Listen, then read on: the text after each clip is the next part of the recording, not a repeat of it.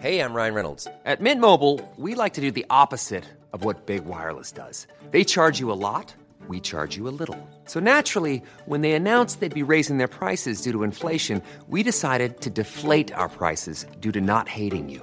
That's right. We're cutting the price of Mint Unlimited from $30 a month to just $15 a month. Give it a try at mintmobile.com slash switch. $45 upfront for three months plus taxes and fees. Promo rate for new customers for limited time. Unlimited more than 40 gigabytes per month. Slows. Full terms at mintmobile.com.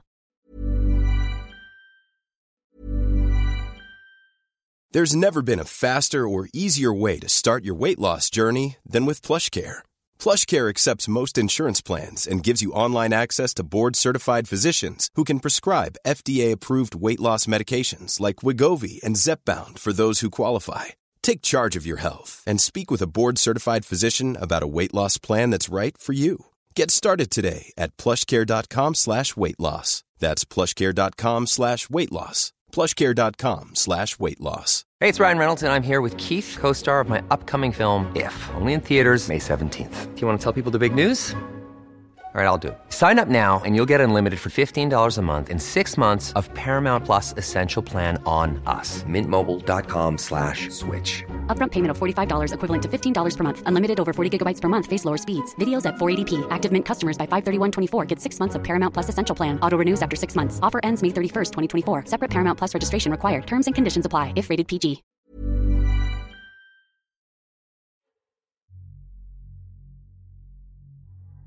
Siempre creí que había algo extraño en mi casa, como si ésta se hallara rodeada de extrañas presencias, lo cual no sería extraño, considerando que la familia ha habitado aquí por generaciones desde mis tatarabuelos. Por ejemplo, mi abuela murió en la última habitación del segundo piso y su padre lo hizo en el despacho mientras fumaba de su pipa. De cualquier manera, nunca he visto fantasmas, y aunque así hubiera sido, debe ser más agradable toparse con los espíritus que aún no les son conocidos, en lugar de otras apariciones. Todo comenzó cuando yo contaba con 10 años de edad. Había un espejo con marco antiguo en la vieja habitación de mi abuela, la que ya nadie usaba. Había varias habitaciones en nuestra ancestral vivienda, pero en casa solo éramos mis padres, mi hermanita y yo. A mí me gustaba entrar ahí a veces y mirarme en el espejo haciendo muecas, pero lo que vi aquella tarde de noviembre, mientras improvisaba otro de mis juegos, sé que no lo voy a poder olvidar nunca. Porque mientras me encontraba de pie frente al espejo, haciendo muecas chistosas e imitando voces agudas, mi imagen se desvaneció lentamente para dar paso a otra visión que me dejó estupefacto. Había una habitación completamente en blanco al otro lado del espejo, y en medio de ella, un ser pequeñito que se encontraba agachado. Parecía estar con las rodillas recogidas. En cuanto a su aspecto, sus orejas eran largas y puntiagudas, y su piel grisácea y ligeramente arrugada. Mientras trataba de encontrarle forma a aquello que estaba frente a mí, aquel ser levantó la cabeza poco a poco, dejando ver un par de ojos rojos maliciosos y una sonrisa que le llegaba hasta las orejas, en la cual se vislumbraban unos dientes afilados. Aquel ser me miró fijamente y yo sentí como un escalofrío me recorría el cuerpo entero. Era un duende o... o eso creo, pero de lo que sí estaba seguro era de que era un ente malvado. Lo supe al ver la manera en la que me miró, tan cargada de malicia y burla. No sé cómo no grité en ese momento.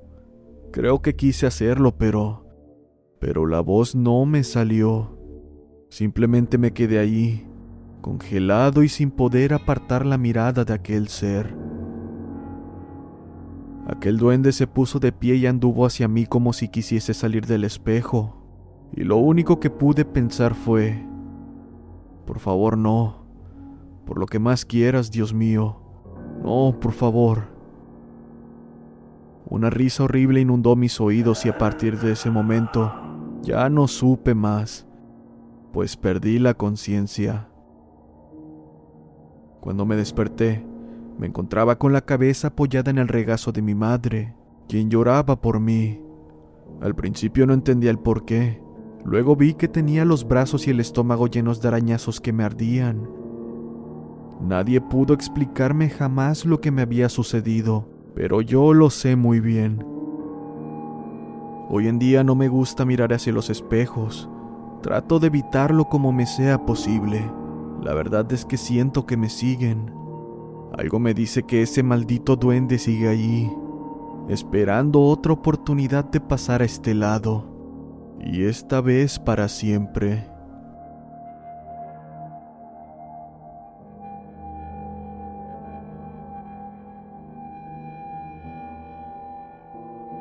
Cuando era niña mi padre me contaba muchas leyendas sobre mi pueblo y muchas experiencias que tuvo con fantasmas en sus tiempos de cuando fue paramédico. No entendía cómo es que mi padre había pasado por tantas cosas así, y debo decir que, aunque me gustaban sus historias, creía que eran inventadas. Eso hasta el día en que nos mudamos a una nueva casa, la cual estaba siendo rentada a un precio muy bajo y, como en aquel entonces teníamos problemas económicos, sin pensarlo dos veces la rentamos. La idea de un nuevo hogar nos emocionaba un poco. Sin embargo, al llegar a la nueva casa se sentía un ambiente extraño, pues la casa era muy fría. A pesar del detalle, decidimos no tomarle importancia, hasta que empezaron a pasar cosas extrañas. Durante la noche se escuchaban ruidos en toda la casa como pasos y risas, pero como la calle que conectaba nuestra casa era muy concurrida, Pensé que solo era gente que pasaba. Y a pesar de forzarme a creer eso, no podía negar que me sentía bastante incómoda en aquel lugar. Cierto día al volver de la escuela, vi que mi padre estaba sentado afuera con una cara de espanto. Al preguntarle qué hacía ahí, inmediatamente y con una expresión de miedo, me dijo que nada, que solo estaba sentado en la entrada y a pesar de cómo se veía en realidad, decidí no insistir al respecto. En otra ocasión, mi hermana salió a jugar con las vecinas y una de ellas le hizo un comentario que me causó un poco de miedo. Le preguntó si no le daba miedo vivir ahí, apuntando hacia nuestra casa. Mi hermana preguntó el por qué y la niña le dijo es que esa casa está embrujada. Todos los que llegan ahí se terminan yendo al poco tiempo. Inmediatamente, mi hermana corrió a la casa para contarle a mi padre y cuando lo hizo, mi padre comenzó a ponerse nervioso y con la voz entrecortada le dijo, No, no es cierto, no, no creas esas cosas, solamente son inventos de niños. Yo lo veía bastante nervioso, así que decidí preguntarle el por qué. Y finalmente me contó que el día que estaba solo en casa, se recostó en la cama y sintió como alguien brincaba en su cama. Al voltear, con el rabillo del ojo pudo ver a alguien correr hacia el pasillo, pero después de buscar por toda la casa no encontró a nadie. Él decidió no contarnos lo sucedido para no asustarnos. Me sorprendí, pero igual pensaba que debía haber una explicación lógica. Y esa misma noche, cuando mis hermanas y yo estábamos en el cuarto casi para dormir, empezó a llover muy fuerte y terminó yéndose la luz. No sé si fue debido al miedo, pero de repente comenzamos a reír de la situación y de cómo nos asustamos cuando se fue la luz. Continuamos así por un momento hasta que la televisión del cuarto se prendió con el volumen demasiado alto. Yo pensé que había regresado la luz, pero al querer prender los focos, me di cuenta que no era así. En este punto, nos asustamos mucho y en un ataque de pánico, pasamos de las risas a los gritos ante tal situación Corrimos lo más rápido que podíamos al cuarto de nuestro padre, y una vez ahí, nos encerramos hasta que la luz volvió. Como si esa situación fuese el detonante de más eventos, día tras día se escuchaban ruidos extraños en la casa, se caían cosas todas las noches, incluso una vez mientras estudiábamos en nuestro cuarto, vimos como uno de los lápices que estaban sobre la mesa se levantó y comenzó a moverse sobre una libreta, como si estuviese escribiendo algo en ella. Además, mi padre comenzó a decir que veía a una niña correr por toda la casa cuando él se encontraba solo. La describía con mucho detalle. Decía que era una niña morenita, de cabello muy largo y rizado, con unos ojos color café rasgados y vestía un vestido blanco. En este punto era evidente que sentíamos bastante miedo estando en aquella casa, por lo que decidimos mudarnos y, cuando uno de mis tíos fue a ayudarnos con la mudanza, al llegar a la casa, sorprendido preguntó si era en serio que vivíamos ahí. Al decirle que sí, dijo que ahí asustaban y nos comenzó a contar que antes de que esa casa fuera construida, se encontraron el cuerpo de tres niños y que todas las personas que habían vivido ahí decían haber visto cosas. Que por eso estaba barata, porque nadie quería vivir ahí. Ahora ya estábamos más que seguros que debíamos alejarnos lo antes posible de aquel lugar, y así fue. Tiempo después, investigamos sobre lo que nos contó mi tío, y resultó ser cierto. Y no solo eso, uno de los niños era como mi papá describía a la niña que veía. No pudimos evitar sentir escalofríos, pero no puedo dejar de preguntarme si esa niña nos quería correr o quería pedir ayuda.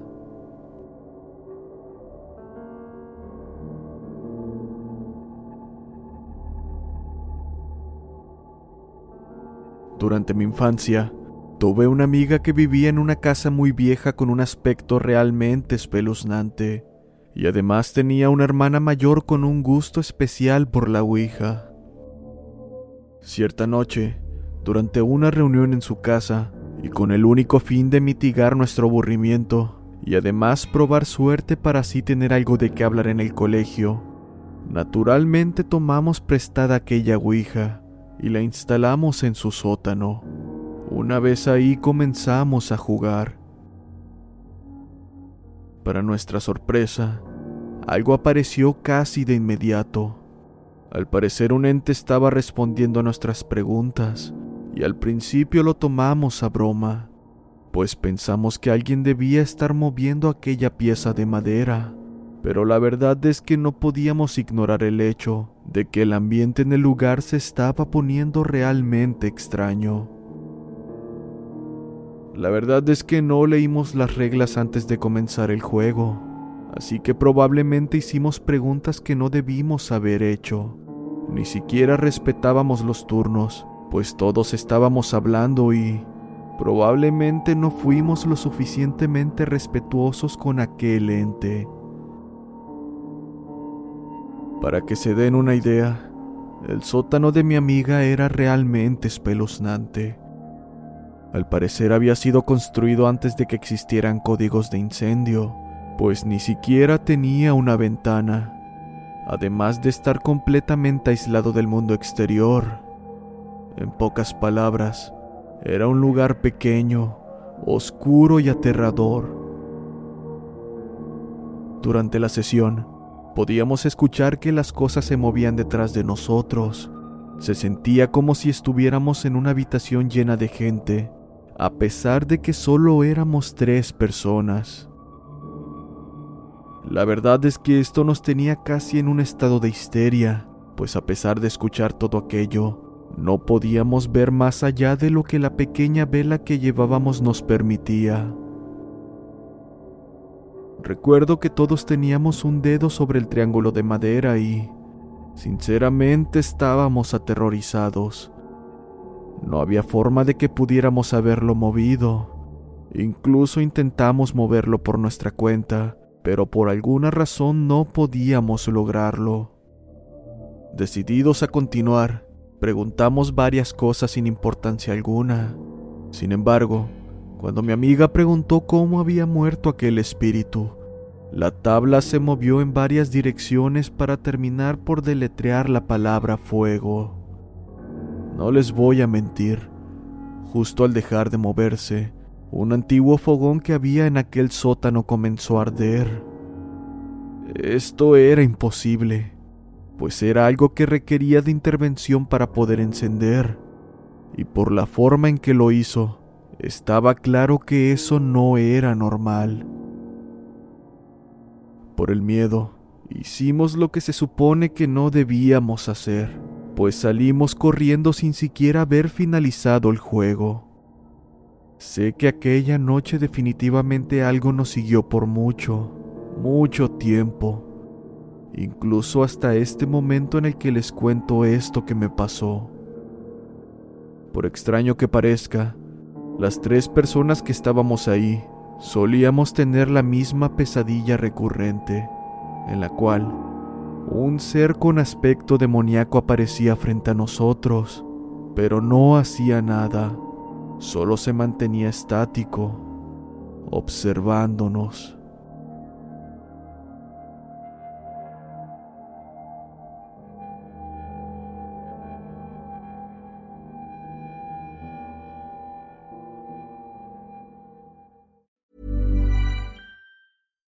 If you're looking for plump lips that last, you need to know about Juvederm lip fillers. With Juvederm Volbella XC and Juvederm Ultra XC, your lip look, whether it's subtle or bold, can last up to one full year with optimal treatment and no additional maintenance. Find a licensed specialist and see if it's right for you at juvederm.com today. That's J U V E D E R M.com. Add fullness to lips in adults over 21 with Juvederm Volbella XC or Juvederm Ultra XC. Do not use if you have severe allergies or a history of severe allergic reactions, or if you're allergic to lidocaine or the proteins used in Juvederm. Tell your doctor if you have a history of scarring or taking medicines that decrease the body's immune response or that can prolong bleeding. Common side effects include injection site redness, swelling, pain, tenderness, firmness, lumps, bumps, bruising, discoloration, or itching. As with all fillers, there's a rare risk of unintentional injection into a blood vessel, which can cause vision abnormalities, blindness, stroke, temporary scabs, or scarring. For full important safety information, visit juvederm.com.